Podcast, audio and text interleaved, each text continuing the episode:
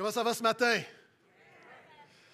Quels sont ceux qui sont reconnaissants de pouvoir venir adorer Jésus tous ensemble ce matin encore une fois? Nous terminons notre série ce matin qui se nomme Rebâtir notre vision de l'Église. Nous sommes dans le livre de Néhémie, 500 ans avant Jésus-Christ. Certains peuvent se poser la question, mais comment est-ce qu'on peut, dans le livre de Néhémie, 500 ans avant Jésus, euh, trouver des vérités pour le peuple de Dieu aujourd'hui? Euh, j'aimerais te rappeler que la parole de Dieu contient des vérités éternelles qui sont toujours revêtues dans un contexte culturel. Ça veut dire que lorsqu'on regarde Néhémie, c'est un peu comme des vêtements. Ce matin, tu as mis des beaux vêtements. Euh, est-ce que quelqu'un t'est venu en pyjama ce matin? Sinon, on est là pour toi, viens chercher de l'aide. Euh, peut-être que si tu travailles, tu es policier, infirmière, tu as un uniforme, donc tes vêtements sont différents. Dans un mariage, tes vêtements sont différents. Peu importe le contexte, tes vêtements vont varier, mais tu demeures le même. Et dans la parole de Dieu, il y a différents contextes sur plusieurs centaines d'années à plusieurs endroits, mais les vérités de la parole de Dieu demeurent les mêmes. C'est vrai partout, tout le temps, pour tout le monde. Est-ce que je peux entendre Amen? Et c'est ce qu'on tente de déceler. Dans le Néhémie, on enlève le linge, on enlève les vêtements culturels pour aller aux vérités éternelles sur la parole de Dieu. Et dans tous les textes de l'Ancien Testament avant Jésus-Christ, il y a une route qui mène vers Jésus. Hein? Toujours, toujours, toujours, toujours. Ce n'est pas nous qui avons inventé que tout a toujours rapport avec Jésus. Jésus a enseigné comment tout l'Ancien Testament avait rapport avec lui. Par exemple, la semaine dernière, j'ai eu le privilège d'aller en Abitibi. On est en train d'adopter une église à Malartic, dans le coin de Val d'Or. Et pour aller en Abitibi, c'est vraiment pas compliqué. Tu prends la 15 et tu roules pendant 7 heures en ligne droite. Sérieusement, pas besoin de GPS. OK, essaie-le. 7 heures en ligne droite. Et lorsque tu arrives à un moment donné, tu passes les Laurentides, tu arrives à Tremblant, tu arrives à Mont-Laurier, euh, et ensuite, le parc de la Vérandrie, c'est trois heures de forêt, et tu arrives après en Abitibi.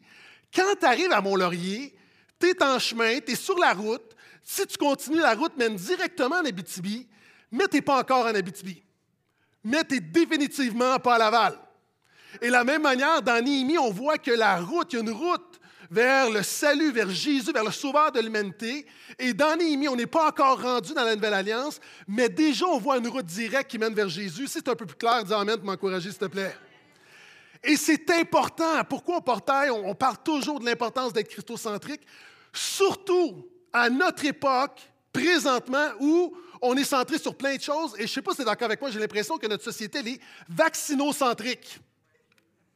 Ah, on sépare les gens vaccinés, pas vaccinés. Et, j'aimerais dire que l'Église n'est pas affectée par ça, mais euh, il y a deux courants dans les églises. Hein. quand on parle avec les gens, il y a deux types, il y a deux convictions, il y a des courriels qu'on reçoit. Il y a des gens qui disent euh, le gouvernement abuse, la vaccination, c'est personnel. Est en train de perdre nos libertés. Euh, dès qu'on parle de passeport, c'est mal tout le temps. Et à l'opposé, il y a des gens qui disent oui, c'est un choix personnel, mais la liberté des uns s'arrête là où la liberté des autres commence. Et certains vont dire, oui, mais oh, si on appliquait le passeport, on pourrait être à pleine capacité. Et dans l'Église de présentement, il y a deux mouvements. Et c'est un peu comme autrefois, lorsqu'un bateau arrivait dans un port, puis il y avait des écueils de chaque côté, puis ça brassait des deux côtés. Pour être sûr de se rendre à bon port, il y avait ce qu'on appelait une chaloupe qu'on appelait le prodomos. C'est le précurseur. La Bible dit que Jésus est notre précurseur. Est-ce que je peux entendre amène à ça? La seule manière de s'en sortir, c'est de rester centré sur Jésus. Et ce qu'on faisait, on prenait l'encre, on mettait l'encre dans la chaloupe. La chaloupe se dirigeait tranquillement des marins qui amenaient la chaloupe tranquillement jusqu'au port, on déposait l'ancre et le bateau était tiré tranquillement à bon port. Et la seule manière que l'Église de Jésus se rende à bon port dans cette société divisée, c'est si on demeure centré sur Jésus. Amen. Et ce matin, j'ai un message très spécial pour justement répondre à toutes ces questions, ces courriels, ces positions qui circulent à droite et à gauche. Nous terminons Néhémie avec le titre du message qui est Rebâtir avec ou sans passeport vaccinal. Donc, tu as compris mon thème ce matin. Euh, et, juste te dire, euh, j'étais en France il y, a, trois ans, puis je formais des pasteurs, puis je parlais de l'importance de la préparation, de l'organisation. Puis un pasteur qui me dit, oui, mais le Saint-Esprit est dans l'improvisation. Puis je lui ai dit, frère, j'ai été d'accord avec toi pendant longtemps je crois que le Saint-Esprit est dans l'improvisation. Le Saint-Esprit dépasse notre cadre. Amen. Le Saint-Esprit, tu ne peux pas le mettre dans une boîte. Mais si le Saint-Esprit est Dieu, il est Dieu, le Saint-Esprit est également dans la planification. Quand on se planifie, le Saint-Esprit, c'est d'avance les défis qu'on va rencontrer. Est-ce que tu crois ça? Et ce texte-là, le Saint-Esprit, des semaines et des mois d'avance, a amené l'équipe pastorale à choisir Néhémie, à choisir. On savait que ce matin, on prêcherait Néhémie 13. On ne savait pas exactement le contenu, mais ce texte-là avait été prédéterminé. Et on se rend compte ce matin que c'est la providence de Dieu, parce que la providence de Dieu, c'est la souveraineté intentionnelle de Dieu. Ça veut dire quoi? C'est comme si tu mets un 5 dans le sac à dos de ton enfant parce que tu prévois qu'il va oublier son lunch. Puis ton enfant arrive à l'école, il oublie son lunch. Puis là, à un moment donné, le, professeur lui dit Mais est-ce que tu as de l'argent Mais non, j'ai pas d'argent. Puis regarde dans ton sac, regarde dans son sac, et dans la petite pochette, il découvre le 5 que papa ou maman a mis il y a six mois auparavant. Puis il dit Wow, quelle chance Quel hasard Non. C'est ça, là, c'est la providence de papa et maman qui a prévu d'avance ton besoin futur. Dieu, dans sa providence, dans ce texte, a des clés pour nous aujourd'hui pour répondre à cette question qu'on nous pose de plus en plus. Donc, sans plus tarder, ouvrons ensemble dans Néhémie le 13e chapitre et nous terminons cette série. Néhémie 13. Est-ce que je peux entendre vos feuilles de Bible bouger? Ou sinon pitonner que je vous entende? Néhémie 13, versets 1 à 9 pour commencer. Dans ce temps au en présence du peuple dans le livre de Moïse, et l'on y trouva écrit que l'Ammonite et le Moabite ne devraient jamais entrer dans l'assemblée de Dieu, parce qu'ils n'étaient pas venus au devant des Israélites avec du pain et de l'eau, et parce qu'ils avaient soudoyé contre eux Balaam pour qu'ils les maudissent, mais notre Dieu changea la malédiction en bénédiction. Lorsqu'on a entendu la loi, on sépara d'Israël tous les étrangers. Avant cela, le sacrificateur Eliashib, qui était établi dans la chambre de la maison de notre Dieu, qui était parent de Tobia. On se rappelle que Tobia est un ennemi, un ammonite, un ennemi, un païen qui est contre Dieu, contre le peuple de Dieu. Donc, il avait disposé pour lui une grande chambre où se trouvaient auparavant les offrandes, l'encens, les ustensiles, la dîme du blé, du vin nouveau et de l'huile, ce qui était ordonné par les Lévites et les chantres et les portiers, le prélèvement pour les sacrificateurs. Néhémie dit Je n'étais pas à Jérusalem quand tout cela a eu lieu, car j'étais retourné auprès du roi la 32e année d'Artaxerxès, roi de Babylone. À la fin de l'année, j'obtins du roi la permission de revenir à Jérusalem et je m'aperçus du mal qu'avait fait Eliashib en disposant une chambre pour Tobia l'ammonite, donc je rajoute l'ammonite parce que le texte nous le disait auparavant, dans les parvis de la maison de Dieu. Je le pris très mal, je jetai hors de la chambre tous les objets qui appartenaient à Tobia. Je dis de purifier les chambres et je replaçai les objets de la maison de Dieu, les offrandes et l'encens. OK, quand on regarde, OK, dans ce passage, il faut voir le thème, il faut voir comment la route hein, dans ces testaments, c'est-à-dire Mont-Laurier, c'est quoi le Mont-Laurier du texte, puis c'est quoi l'accomplissement du texte en Jésus? Ce texte parle de cas d'exclusion de la maison de Dieu. Et on cite littéralement Deutéronome 23, le verset 3 à 5, où on dit que l'Ammonite et le Moabite, c'est un cas exceptionnel dans la parole de Dieu, n'entreront jamais dans l'assemblée de Dieu, dans la maison de Dieu. Pourquoi? Parce que ce sont des gens qui, lorsque le peuple de Dieu a quitté l'Égypte, a été a été dans le désert, a voulu entrer dans la terre promise, non seulement on ne les a pas accueillis, mais on a soudoyé, on a payé un faux prophète, Balaam, pour amener la malédiction sur eux. Et en fait, quand on regarde ce texte-là, tu dois comprendre que dans l'Ancien Testament, la maison de Dieu, ce n'est pas comme aujourd'hui. Aujourd'hui, on dit l'Église est la maison de Dieu. À l'époque, c'est le seul endroit où Dieu manifeste sa présence. Dans l'Ancienne Alliance, le croyant va dans la présence de Dieu, va dans le temple. Maintenant, nous sommes le temple du Saint-Esprit. La présence de Dieu est toujours avec nous. Est-ce que je peux entendre Amen? C'est important de comprendre la distinction. Et les Ammonites et les Moabites, ce pas des païens ordinaires, je pourrais dire, c'est des ultra-païens. Hein, des ultra-païens. En fait, ils sont nés d'une relation incestueuse. Est-ce que tu connais Abraham? Abraham, merci pour les trois personnes qui connaissent Abraham. Abraham a un neveu qui s'appelle Lot. Lors de la destruction de Sodome et Gomorre, il va partir avec ses deux filles sur une montagne. Ils sont seuls. Et les deux filles, pour avoir une descendance, elles vont saouler leur père et elles vont violer leur père. Et de cette descendance, les deux vont tomber enceintes, vont naître les Moabites et les Ammonites. Donc, ça part mal. Mais surtout, ces gens-là étaient des ultra-païens parce qu'ils étaient reconnus pour leur sacrifice d'enfants. Ils adoraient le dieu Moloch. On faisait une statue en fer, on la chauffait à blanc, les bras étaient rougis par le feu, pour mettre des bébés sur les bras de cette statue-là. Et ce peuple-là est vraiment un peuple qui était dans le paganisme à fond. Puis je veux juste que tu réalises, alors qu'on parle d'étrangers, qu'on parle d'ethnie, cette exclusion n'est pas ethnique. C'est une exclusion spirituelle, idéologique, spirituelle. On parle du paganisme, on ne parle pas d'une nation précise. On parle des gens qui ont une vision du monde. Parce que le Dieu de la Bible veut sauver les gens de toutes les nations. Est-ce que je peux entendre amène à ça? La Bible dit que chaque être humain a été créé à l'image de Dieu. Regarde autour de toi la création à l'image de Dieu. Genèse 12, 12 Abraham, tu seras une bénédiction pour toutes les nations. Moïse avait une femme africaine, une femme éthiopienne. On voit dans Lévitique, ça dit, tu aimeras ton prochain comme toi-même, tu prendras soin de l'étranger. Isaïe dit, euh, pour Israël, tu seras la lumière de toutes les nations. Dieu a un plan pour sauver toutes les nations et ce qui prend place ici, ce n'est pas du racisme, ce n'est pas ethnique, c'est théologique. C'est des gens qui refusent de venir à Dieu pour être sauvés et pardonnés. Est-ce que je peux entendre amène à ça? Et la vérité ici, c'est que le païen non repentant est exclu de la présence de Dieu. Et c'est une vérité éternelle. Tous ont péché, sont privés de la gloire de Dieu. Et Néhémie le rappelle. Mais j'aimerais te rappeler que l'arrière-grand-mère du roi David, et reste avec moi, je vais commencer à prêcher, ça ne sera pas long, tu c'est très pratique. L'arrière-grand-mère du roi David s'appelle Ruth. Elle était moabite. La grâce de Dieu est toujours plus forte que le jugement. Est-ce que je peux entendre amène? Nimi met l'accent sur l'exclusion, mais regardez dans le Nouveau Testament. Jésus, alors qu'il va faire exactement comme Nimi, il va purifier la maison de Dieu, il va sortir les, les objets, il va dénoncer le péché. Jésus va dire Ma maison sera appelée une maison de prière pour toutes les nations. Quand tu regardes Jésus, l'accent de Jésus, c'est toujours l'inclusion. Et ça amène, frères et sœurs, notre première conviction biblique au portail. L'Église ne doit jamais exclure personne aux réunions. Ce qui détermine le peuple de Dieu, ce n'est pas as-tu reçu le vaccin, c'est as-tu reçu l'Esprit Saint. Pourquoi je le dis? Parce qu'il y des gens qui militent pour qu'on applique le passeport mur à mur. Euh, si on a quelqu'un qui arrive ici, un nouveau, il dit Moi, est-ce que je peux rentrer, je vais écouter Jésus? On va dire ben, Est-ce que tu es vacciné? On peut savoir ta preuve.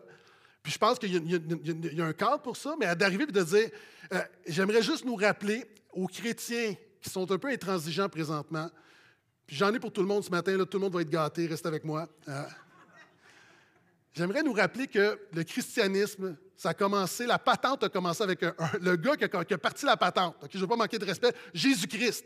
Il a été reconnu, sa marque de commerce, c'est de toucher les lépreux. La marque de commerce du christianisme, c'est Jésus qui, inclut tous ceux qui sont exclus. C'est Jésus qui touche les lépreux. À un moment donné, tu vois un lépreux qui vient à Jésus et dit Touche-moi, guéris-moi. Si Jésus était aujourd'hui, il ferait quoi? Il dirait Attends une minute, je vais mettre du mal, je vais mettre du purée, je vais t'imposer le coude. Les consignes sont vraiment importantes. La pandémie, elle est réelle. Euh, je veux juste dire que présentement, tout le monde a peur. Et la peur est l'émotion la plus antichristocentrique au monde. Tu sais pourquoi? Parce que la peur amène à vouloir te protéger et tu deviens égocentrique. Et Jésus a dit Allez prier pour les lépreux. Il est bon de se rappeler, parce que je sais, tout le monde a peur. On est dans un lieu public, là, puis quelqu'un tousse. Tout le monde devient nerveux. Ah, t'es là, là, on a beau dire que t'as quelqu'un qui tousse, là. On est, on est centré sur nous parce que tout le monde a peur. Frère, sœurs, la Bible dit que si nous sommes enfants de Dieu, nous avons reçu l'amour, l'amour de Dieu bannit toute crainte, et que rien ne nous empêche de toujours réaliser que tout le monde a besoin de Jésus. Est-ce que je peux entendre amène à ça? J'aime cette histoire de l'infirmière, de ce chant missionnaire, je l'ai déjà raconté, qui, à un moment donné, elle, prenait soin des lépreux, des contagieux, de toutes les affaires que tu peux attraper. Puis quelqu'un lui dit Waouh, moi, je ne ferais pas ce que tu fais pour un million de dollars. L'infirmière a répondu Moi non plus, je ne le ferai pas pour un million de dollars, mais pour Jésus, je le fais. Juste nous rappeler, petite parenthèse dans, cette pandémie, de se rappeler hein, que si nous sommes des enfants de Dieu, nous sommes appelés à représenter Jésus et à faire ce que Jésus aurait fait. Est-ce que je peux entendre Amen? Dans l'histoire de l'Église, l'Église a, toujours brillé parce que justement, elle était là où personne ne voulait aller. Première conviction biblique, l'Église ne doit exclure personne des réunions. Deuxième conviction biblique, verset 15. Je vais sauter, si on regarde le verset, euh, si on regarde du verset 10 à 14, on voit que Néhémie, il y a de l'organisation et de la gestion pour le bien commun du peuple de Dieu. Je vais y revenir, mais je veux aller sauter au verset 15, parce que tu as vraiment une vision globale de ce chapitre et de ce que Dieu veut nous enseigner. Verset 15. À cette époque, je en Juda des hommes foulés au pressoir pendant le sabbat, rentrer des gerbes, les charges sur les ânes, de même que du vin, des raisins, des figues et toutes sortes de fardeaux, et les amener à Jérusalem le jour du sabbat je leur donnais des avertissements le jour où ils vendaient leurs denrées. Il y avait aussi des Tyriens qui habitaient là, qui apportaient du poisson et toutes sortes de marchandises et qui les vendaient le jour du sabbat aux Judéens et à Jérusalem. Je fis des reproches aux grands de Juda et je leur dis Que signifie cette mauvaise action que vous faites en provenant le jour du sabbat? N'est-ce pas ainsi qu'ont agi vos pères? Notre Dieu fait venir tous ces malheurs sur nous et sur cette ville. Et vous, vous augmentez sa colère contre Israël en profanant le sabbat. Puis dès que les portes de Jérusalem furent dans l'ombre avant le sabbat, Est-ce que tu as compris le mot-clé du passage en passant? J'essaie d'être subtil, là, mais tout le monde, là, vous êtes là. Je dis de fermer les battants et je dis de ne les ouvrir qu'après le sabbat. Je plaçais quelques-uns de mes jeunes serviteurs aux portes pour empêcher l'entrée des fardeaux le jour du sabbat. Alors les marchands et les vendeurs de toutes sortes de produits passèrent la nuit une fois et même deux fois au dehors de Jérusalem. Je les avertis et leur disais, Pourquoi passez-vous la nuit devant la muraille? Si vous recommencez, je porterai la main sur vous. Dès ce moment, ils ne vinrent pas pendant le sabbat. Je dis aussi aux Lévites de se purifier, de venir garder les portes pour sanctifier le jour du sabbat. OK. Deuxième conviction, le thème de ce passage-là, c'est quoi? Le sabbat, la protection du sabbat. Et voici ce que je veux dire. Le sabbat a vraiment mauvaise presse. Pourquoi? Parce que les chrétiens sont. On est, la notion du tabac a été euh, contaminée par les adventistes, par les légalistes, par les, les messianiques, qui utilisent le, sabbat pour taper sur la tête des croyants. Puis le sabbat, c'est toujours pour condamner les gens. Hein. Le sabbat, c'est toujours la loi, la loi, la loi. Puis ça, c'est pas l'Évangile. Et c'est un peu comme mon téléphone. Je peux utiliser mon téléphone pour cogner des clous, mais ça ne sert pas à ça. Et il y a des gens qui utilisent le tabac pour cogner sur la tête du peuple de Dieu, mais ça ne sert pas à ça. Mon téléphone ne sert pas à frapper ou à cogner, il sert à communiquer. Le, sabbat ne sert pas à culpabiliser, il sert à communiquer avec Dieu. Ce qu'on voit dans l'Ancien Testament, le sabbat, c'est une journée où le peuple de Dieu cesse ses occupations ordinaires pour se rappeler que Dieu l'a sauvé par grâce d'Égypte que ce n'est pas par tes œuvres. C'est une journée où tu arrêtes de faire des affaires par tes œuvres pour réaliser que tout ce que tu as vient de Dieu qui te donne tout par grâce. C'est pourquoi c'est tellement important que c'est devenu le quatrième commandement. Et Dieu dit c'est un jour consacré à l'Éternel, c'est un jour de communication. Tous les jours appartiennent à Dieu, mais le principe biblique, c'est qu'une journée qu'on met à part, particulière, où le peuple de Dieu se réunit autour de la parole pour chanter ses louanges, pour prier, pour persévérer dans la communion fraternelle et réaliser que nous, sommes sauvés par grâce. Est-ce que je peux entendre amène à ça? Et Dieu dit, c'est tellement important dans l'Ancien Testament que le jour où le peuple de Dieu méprise le sabbat, méprise, c'est-à-dire mépriser le sabbat, c'est cesser de réaliser que tout ce que tu as vient de Dieu. Dieu dit, étant donné que vous pensez que votre succès est entre vos mains, moi je retire ma main et le jugement vient. Donc le sabbat, comme on dit en hébreu, tu niaises pas avec le sabbat dans l'Ancien Testament. C'est quoi la vérité du Nouveau Testament là-dessus? C'est quoi la vérité éternelle? Si on enlève les vêtements du contexte de l'Ancien Testament, la Bible dit que Jésus est notre sabbat. Jésus est notre repos. Ça veut dire le sabbat pointe vers le salut par grâce. Si quelqu'un qui te dit que tu penses que tu peux être sauvé par tes œuvres, par ta performance, tu penses que tu peux être une bonne personne, le sabbat te rappelle que tu dois cesser. Nous sommes sauvés par grâce d'une faveur non méritée, initiée par Dieu. Notre salut vient de Dieu. Je peux entendre amène à ça. Galates 3.25 dit par contre que le chrétien n'est pas sous la loi. Mais Jésus va dire, je ne suis pas venu abolir la loi, mais accomplir la loi. C'est-à-dire, le chrétien n'est plus sous la loi, on ne doit plus accomplir la loi pour être agréé de Dieu, mais quand le Saint-Esprit est à l'intérieur de toi, il va toujours t'amener à honorer la loi, parce que la loi, c'est la volonté de Dieu, c'est bon, ce qui est agréable et parfait. C'est toujours là, dis Amen. C'est pourquoi les disciples, la première chose qu'ils vont faire, ils vont se réunir le dimanche, qui était le jour de la résurrection du Seigneur. Avant, ils se réunissaient le samedi, maintenant c'est devenu dimanche, c'est le jour où Jésus est ressuscité. C'est pourquoi la Bible l'appelle le jour du Seigneur.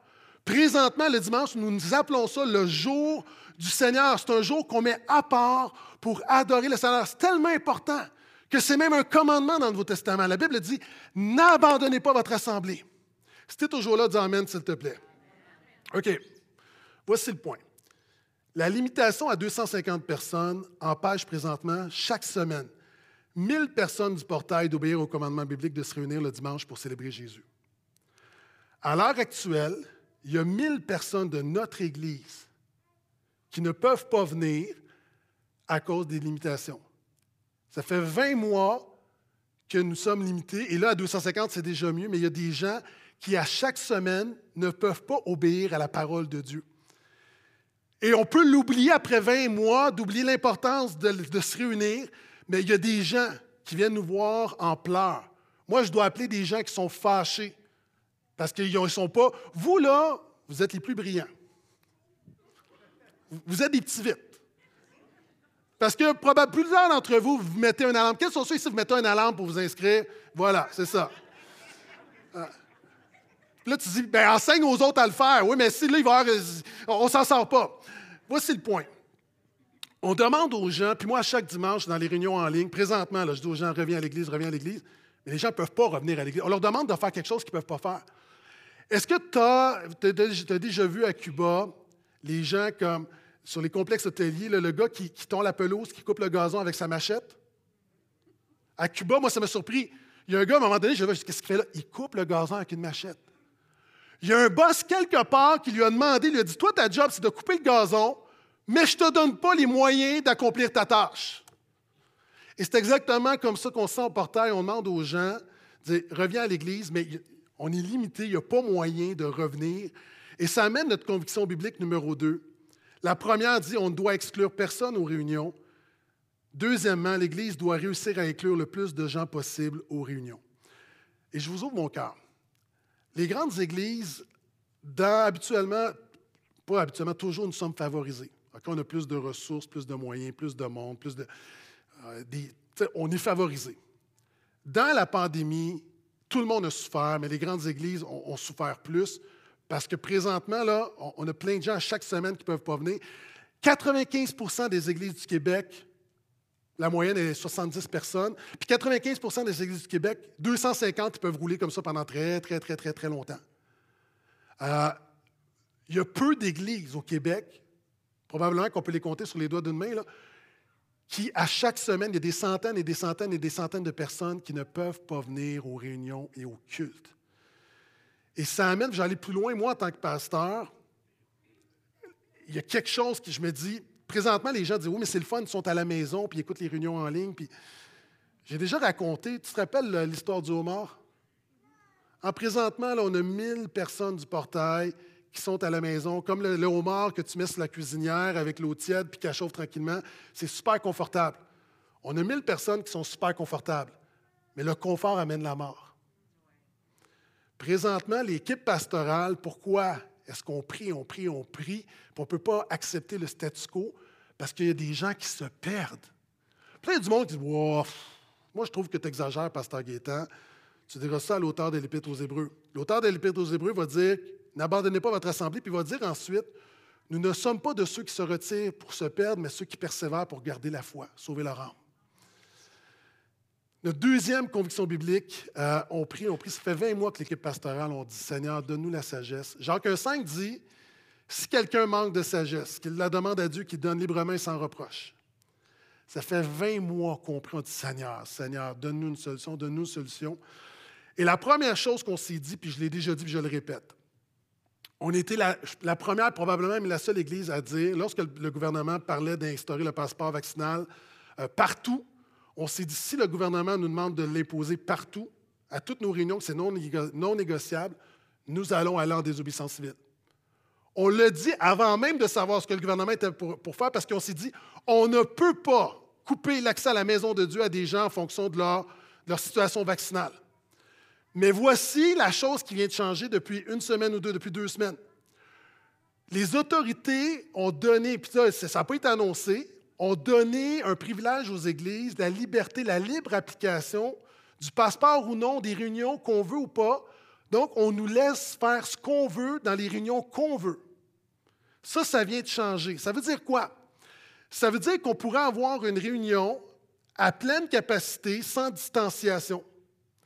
Ça veut dire que, par exemple, on pourrait avoir une première réunion le dimanche matin, on pourrait avoir 1000 personnes dans l'église sans distanciation avec preuve vaccinale. Et on pourra avoir une deuxième réunion sans preuve vaccinale avec distanciation limite de 250 personnes. Quand on regarde les statistiques de la population, on évalue au portail que ça permettrait aussi à plus de gens de venir aussi à la deuxième et des gens qui ne seront pas à l'aise à la première. OK, imagine que demain matin, l'église est pleine. Peu importe ton statut, là, es-tu à l'aise? Oui. Il y en a que non. Moi, je pense qu'il y a des sacoches qui vont se mettre, hein, des femmes qui vont arriver avec trois sacoches, hein, des hommes avec sept Bibles. Euh, mais encore une fois, il y a des cas différents. Donc, l'équipe pastorale, euh, après réflexion, prière, on s'est dit, ici, on avait une formule hybride qui permettrait d'accueillir le plus de gens possible sans exclure personne, tout en incluant plus de gens. Donc, c'est là qu'on en est. Maintenant, il y a des gens, peut-être, tu es ici et tu dis, mais dans ce cas-là, pourquoi pas juste faire ce qu'on veut puis désobéir au gouvernement? Parce qu'il y a des gens qui nous disent Pasteur Gaétan, là, ça a assez duré, faisons ce qu'on veut. Euh, je veux juste vous rappeler encore une fois qu'il y a massivement plus de textes bibliques qui parlent de soumission aux autorités que de désobéissance civile. Il y a un jour, si on nous empêche, si le gouvernement me dit voici, tu ne peux plus prêcher Jésus, nous allons dire mieux vaut obéir à Dieu qu'aux hommes, mettez-nous en prison, puis on va le faire. On va le faire. À l'heure actuelle, Romains 13 nous dit de se soumettre aux autorités. 1 Timothée 3 nous dit d'obéir aux autorités. 1 Timothée 2 dit de prier pour les autorités. 1 Pierre 2 dit d'honorer les autorités. Donc, il n'y a pas, si on se lançait en désobéissance civile présentement, on n'aurait pas, un, je serais pas, je ne pourrais pas me tenir devant toi en disant obéis à la parole de Dieu, en flushant plein de textes pour, alors qu'on peut encore se réunir. Puis oui, c'est fatigant les consignes, on est tanné. Puis tu veux être encore plus tanné? À partir de la semaine prochaine, on nous dit pour la période estivale, euh, hivernale, il faut garder le masque en tout temps. Ah oui, on est tanné.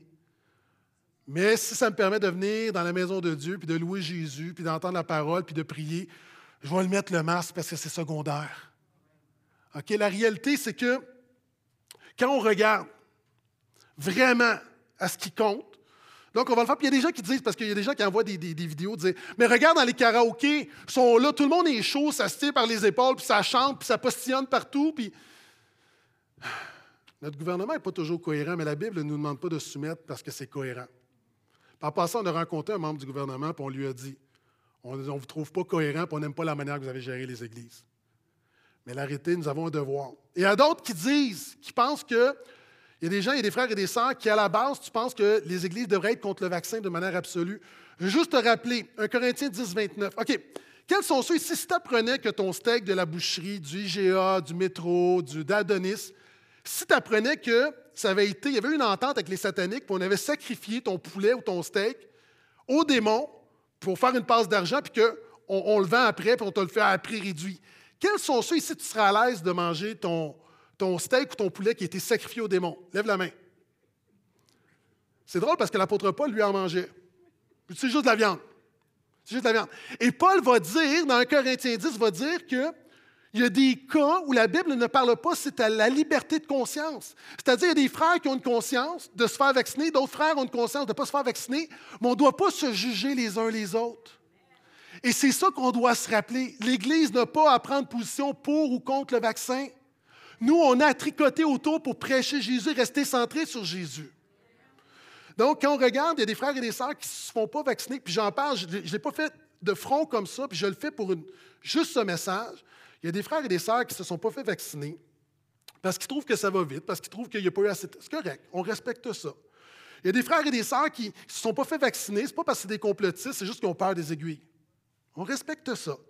Il y a des frères et des sœurs qui croient que le vaccin fait partie de la grâce commune où Dieu amène l'avancement de la science, puis il y a des maladies qui ont été éradiquées grâce à des vaccins, puis il y a des frères et des sœurs qui disent C'est quoi? Nous, on croit que le vaccin, c'est la réponse à la prière. On respecte ça. Il y a des frères et des sœurs qui ne savent pas trop, mais qui se disent Bon, je me fais vacciner parce que je suis scellé du Saint-Esprit, puis j'appartiens à Jésus, puis c'est lui qui a le dernier mot. On respecte ça. Donc, il y a différentes positions dans l'Église, euh, mais l'Église ne va pas aller à prendre pour position ou contre. Euh, il, y a, des gens qui disent, oh, mais on ne sait pas ce qu'ils mettent là-dedans. Bon, on ne sait pas ce qu'ils mettent dans les Big Mac, puis on les mange pareil. Voici mon point. Je ne suis pas en train de prêcher pour les Big Mac ou contre les Big Mac. Euh, parce qu'on peut débattre entre nous. Laissons le monde débattre de ça, OK? Nous restons centrés sur Jésus. On ne sait pas mais nous, on sait ce que Dieu a mis en nous. Il a mis la parole de la réconciliation. Amen.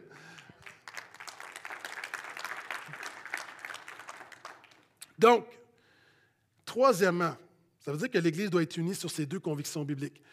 Alors a des gens qui, militent pour un côté ou l'autre côté, des gens qui disent passeport vaccinal mur à mur, d'autres qui militent pour zéro passeport vaccinal, ce qu'on dit, l'Église ne doit exclure personne des réunions, Deuxièmement, l'Église doit exclure le plus, doit inclure le plus de gens possible aux réunions. On a 1000 personnes qui sont à la maison présentement.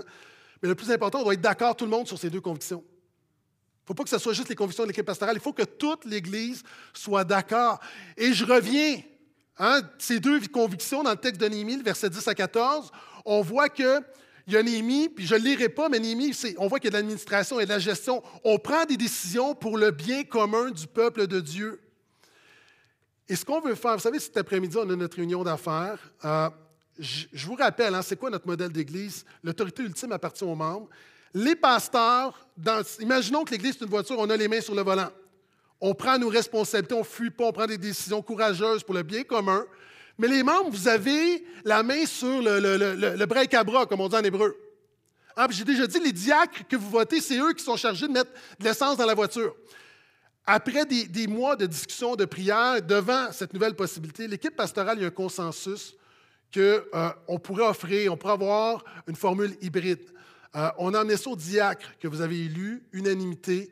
Tout le monde dit, c'est quoi, je pense qu'on est rendu là. On ne sait pas encore pour combien de temps, mais on pense que le statu quo n'est plus envisageable. L'Église souffre, particulièrement Laval. Euh, mais c'est tellement important qu'on va demander quelque chose qu'on n'a jamais fait. Cet après-midi, dans notre réunion d'affaires, on veut demander un vote de ratification pour être sûr qu'on avance dans le même sens. Pourquoi? Il y a des églises partout à travers le monde qui se déchirent présentement. Puis on ne veut pas que ce soit le cas au portail. Il y a des églises partout.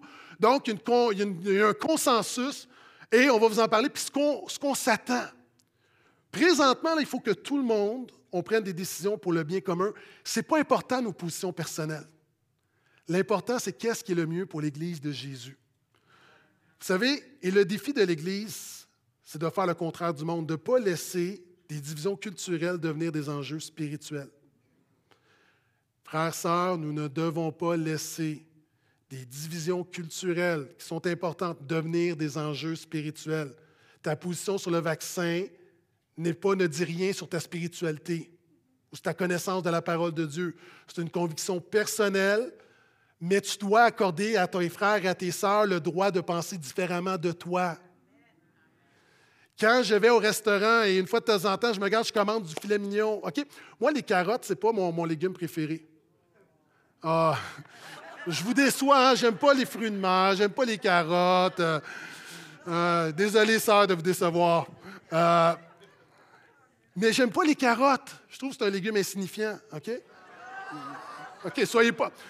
quelle église, OK? Je parle d'enjeux super délicats, personne ne réagit, je parle des carottes, il y a une division dans l'église. Wow! Bienvenue à l'église de Portail, OK?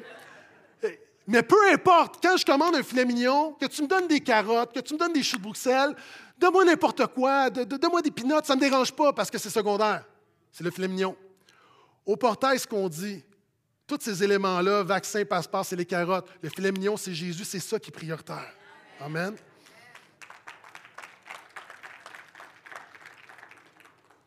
Donc, ça veut dire que chacun d'entre nous, il faut qu'on soit en mesure de prendre des décisions pour le bien commun. Lorsque je suis revenu à un moment donné de voyage, on arrêtait à Québec, la moitié de l'avion est descendu, il y a une escale, on est arrivé à Montréal, on était tous du même côté, puis ça m'a surpris parce que l'agent de bord a dit maintenant, vous allez devoir vous équilibrer. Comment ça, on va devoir s'équilibrer? C'est un avion. On est 12 dans l'avion, on ne va pas déstabiliser l'avion. Elle dit oui, vous devez vraiment apporter un équilibre.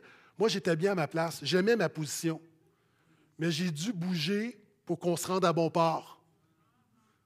Que vous avez besoin de l'application? Chacun d'entre nous, on doit mettre de l'eau dans notre vin pour se rendre à bon port. Donc, et pour y arriver, il faut qu'on se rappelle, Jésus a dit, par l'amour que vous avez les uns pour les autres, tous verront que vous êtes mes disciples. C'est quoi l'amour? Frère là, on a un test d'amour. C'est quoi l'amour? L'amour est plus préoccupé par ce que je peux donner que par ce que je peux obtenir. C'est vrai dans un mariage, c'est vrai dans les familles, c'est vrai dans une église. L'amour est plus préoccupé par ce que je peux donner que par ce que je peux recevoir. C'est pourquoi 1 Corinthiens 13 dit L'amour ne cherche pas son propre intérêt. Un petit peu plus loin, Paul va dire L'amour cherche l'intérêt d'autrui. Matthieu donne, euh, pas dans Matthieu, Jésus donne la règle d'or que chacun fasse pour les autres ce qu'il aimerait que les autres fassent pour lui. Romains 15, 7 dit Accueillez-vous, vaccinés ou pas vaccinés, comme Christ vous a accueillis. La parole de Dieu dit consolez-vous les uns les autres, priez les uns pour les autres, supportez-vous les uns les autres. Euh, et je crois que dans ce cas-là, encore une fois, je ne l'ai pas fait, puis je le fais parce que c'est une, division sociétale, puis je n'ai pas le choix d'en parler. Mais dans l'Église, il faut que les non-vaccinés soutiennent les vaccinés, puis il faut que les vaccinés soutiennent les non-vaccinés en disant que tout ça, c'est secondaire. Il faut qu'on s'aime plus que notre statut qui est imposé pour plein de raisons. C'est un débat, mais on n'entrera pas là-dedans. On va rester centré sur la parole de Dieu, puis on va accomplir notre mission. Euh, j'aime cette histoire d'un, deux, petits frères qui marchent, puis le plus jeune est fatigué, puis le grand frère le prend sur son dos. Puis le voisin dit Ah, wow, il doit être lourd. Il n'est pas lourd, c'est mon frère. OK, voici, je vais être hyper, hyper pratique. Voici ce que, qui est sur mon cœur. Euh, les frères et les sœurs qui sont vaccinés doivent porter le fardeau des frères et des sœurs qui sont non vaccinés. Tout le monde présentement un fardeau. Tout le monde est fatigué. Moi, je vois des frères et des sœurs, j'ai des amis, des pasteurs qui ne sont pas vaccinés, qui ont peur, qui ont peur de perdre leur liberté, qui ont peur, on leur impose des trucs, qui sont ostracisés. Tu ne peux pas aller au cinéma, tu ne peux pas aller au gym, tu ne peux pas aller au restaurant, tu peux pas. Euh, il y a des frères et des sœurs qui sont rejetés. Euh, puis là, on parle de la vaccination des enfants. Mets-toi à la place d'un frère et d'une sœur. Toi qui es vacciné, mets-toi à la place d'un frère et d'une sœur qui, est très réfractaire au vaccin. Et là, tout à coup, on parle de vacciner tes enfants. Euh, frères et sœurs, nous avons besoin de porter le fardeau des uns des autres. et de l'autre côté, les frères et les sœurs non vaccinés doivent porter le fardeau des frères et des sœurs vaccinés des gens qui sont inquiets, il y a des gens qui sont malades, il y a des gens de cette Église-là. Écoute-moi bien, là. Je n'aimerais pas de nom, il y a des gens de cette Église. S'ils attrapent le virus, c'est leur arrêt de mort. On connaît des gens, là, que s'ils attrapent le virus, le médecin a dit Toi, tu attrapes le virus, t'es fini. C'est normal d'être inquiet un peu. Euh, il y a des gens âgés, il y a toutes sortes de gens. Moi, je pense que ça peut, juste marcher si on porte les fardeaux, des, fardeaux des uns des autres. Des gens vaccinés qui sont juste fatigués, on peut juste passer à d'autres choses. Donc, la question qu'on va te poser cet après-midi, ce n'est pas es-tu pour ou contre le vaccin, es-tu pour ou contre le passeport vaccinal? Voici la question. On a deux convictions, puis on veut juste s'assurer que tout le monde est au même, même longueur d'onde sur ces deux convictions. La question qu'on pose, c'est simplement je suis d'accord avec la direction de l'équipe pastorale consistant à n'exclure personne de nos réunions. On va jamais, écoutez-moi bien là, on va jamais appliquer le passeport à toutes nos réunions. Jamais. On va jamais exclure des frères. On ne va jamais exclure des frères et des sœurs qui ont besoin d'entendre la bonne nouvelle de Jésus. Première conviction, parce qu'on a de la pression de ce côté-là. Donc, je suis d'accord avec la direction de l'équipe pastorale, elle n'exclut personne de nos réunions, ce qui implique de toujours offrir des réunions sans preuve vaccinale, tout en, tout en œuvrant pour inclure le plus de gens possible à nos réunions, ce qui implique d'offrir quelques réunions avec preuve vaccinale. Donc, une formule hybride. Si nous avons un consensus donc, un consensus, c'est quand la majorité des gens est à peu près d'accord avec la majorité des points. OK? Euh, dès la semaine prochaine, on pourrait commencer. Ça ressemblerait à quoi? Écoute bien. Puis là, on, va vous envoyer toutes les informations. À Laval, à 9h30, ce sera une réunion sans inscription, avec passeport, à pleine capacité, sans distanciation. La deuxième réunion à 11h30 serait une réunion avec inscription telle qu'elle, sans passeport, à 250 avec distanciation. Notre église de Terrebonne vit exactement la même chose. Leur bâtiment n'est pas très grand, donc il y aurait une formule hybride. Notre église de Saint-Eustache, leur salle peut contenir au-delà de, je pense, c'est 3 ou, 3 ou 400 personnes. Donc l'église de Saint-Eustache va garder la formule actuelle. Pour tout le reste, que ce soit jeunesse, accès, on reste tel quel. Donc, en fait, il y aurait deux exceptions. C'est pour la première réunion à Terrebonne et à Laval, pour permettre, par exemple, à Laval d'aller chercher 400, 500, 600, 700 personnes, de donner le privilège à des gens qui ne sont pas revenus depuis 20 mois de pouvoir revenir entendre la bonne nouvelle de Jésus, puis d'avoir le privilège d'être réunis tous ensemble. Euh,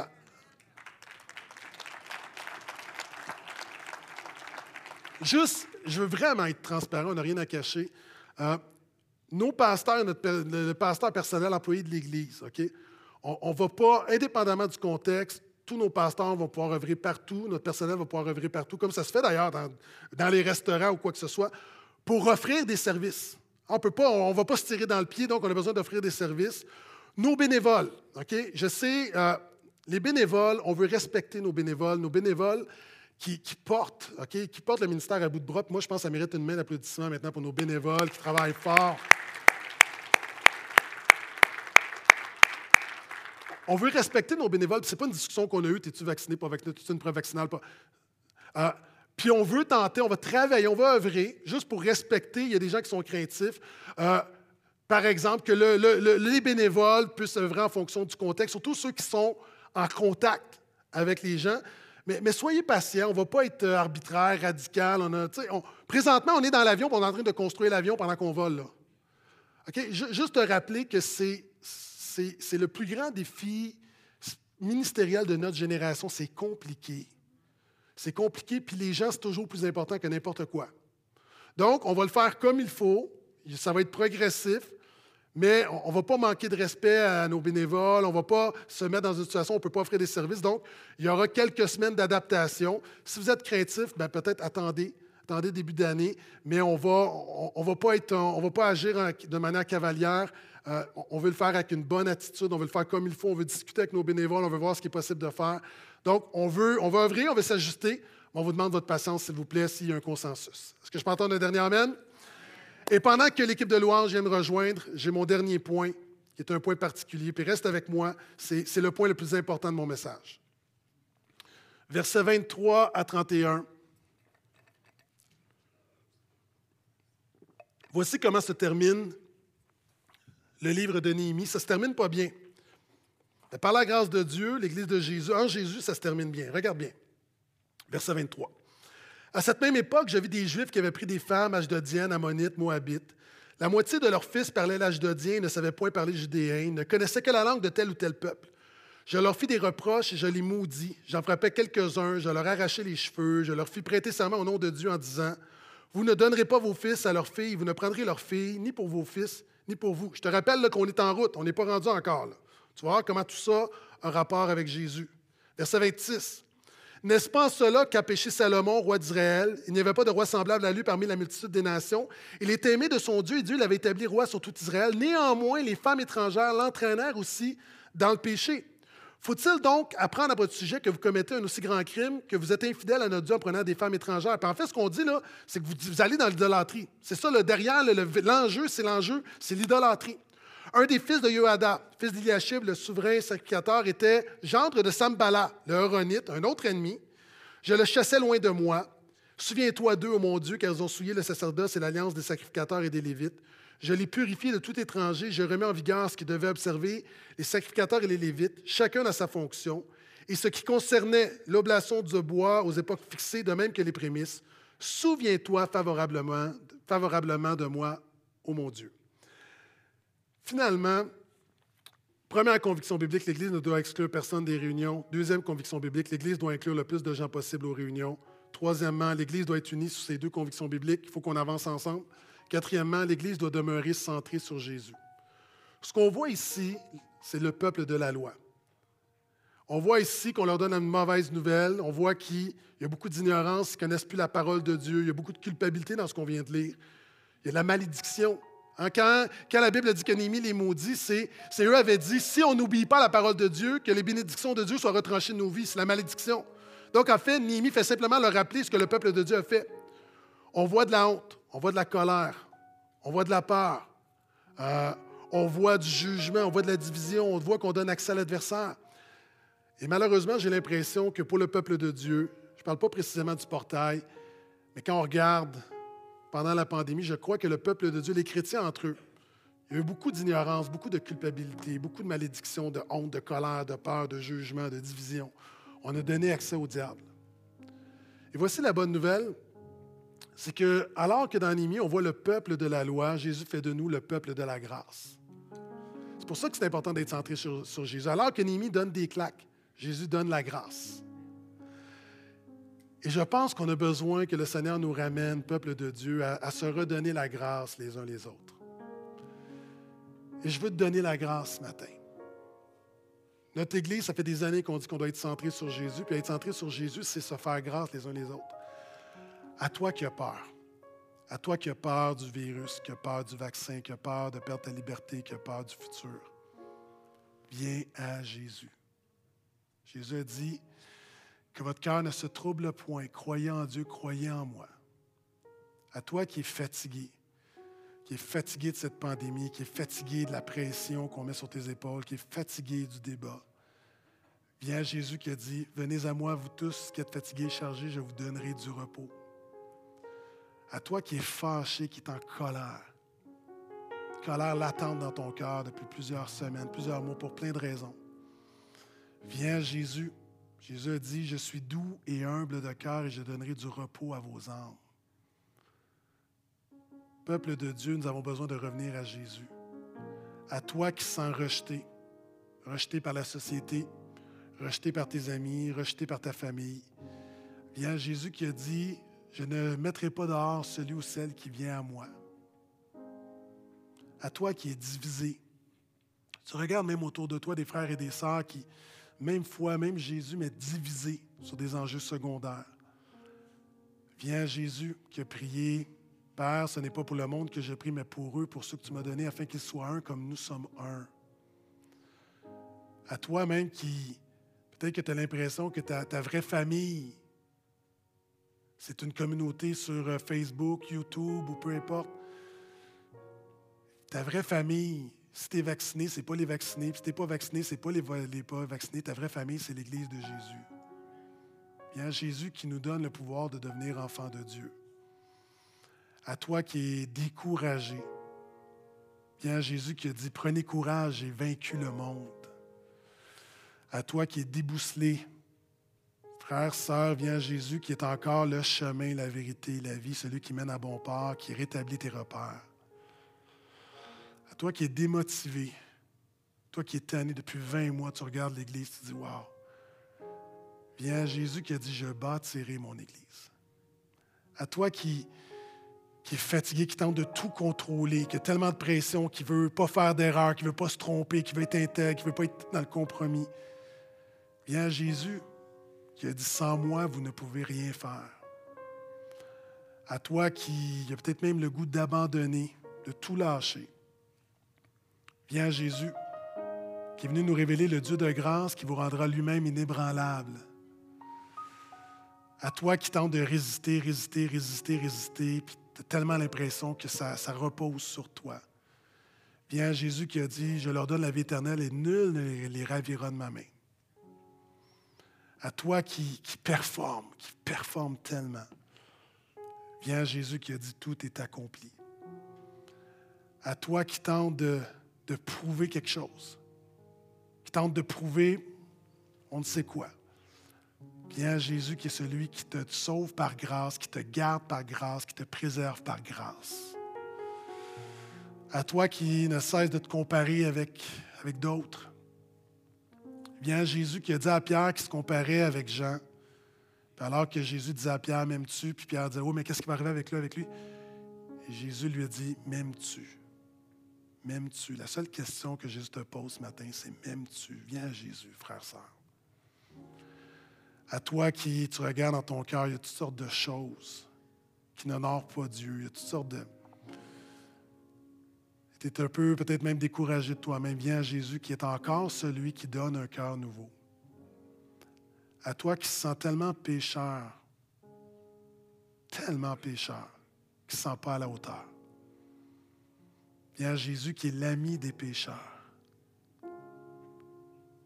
À toi qui, qui regarde l'Église sur les réseaux sociaux, puis tu regardes les chrétiens, puis tu es, en colère, fâché, irrité, bouleversé parce que tu vois des chrétiens et des églises.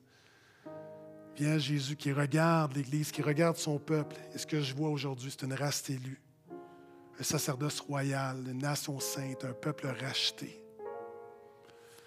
Donc, frères, sœurs, peu importe nos convictions, peu importe nos positions, venons à Jésus. Soyons centrés sur Jésus. Amen. C'est Corrie ten Boom qui dit Lorsque nous sommes dans un train et qu'on est dans un tunnel et qu'il fait noir, Personne déchire son billet pour sauter du train. Qu'est-ce qu'on fait? Lorsque tout est noir autour, on fait confiance au conducteur de train. Frères, sœurs, nous sommes dans une période où il fait noir. Peut-être qu'on voit une petite lumière au bout du tunnel. Ce n'est pas le temps de déchirer notre billet. Ce n'est pas le temps de sortir du train. C'est le temps de faire confiance à Jésus qui conduit son Église. Amen. Levons-nous.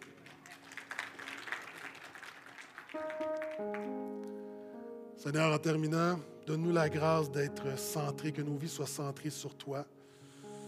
Seigneur, que notre vie ne soit pas centrée sur notre chair.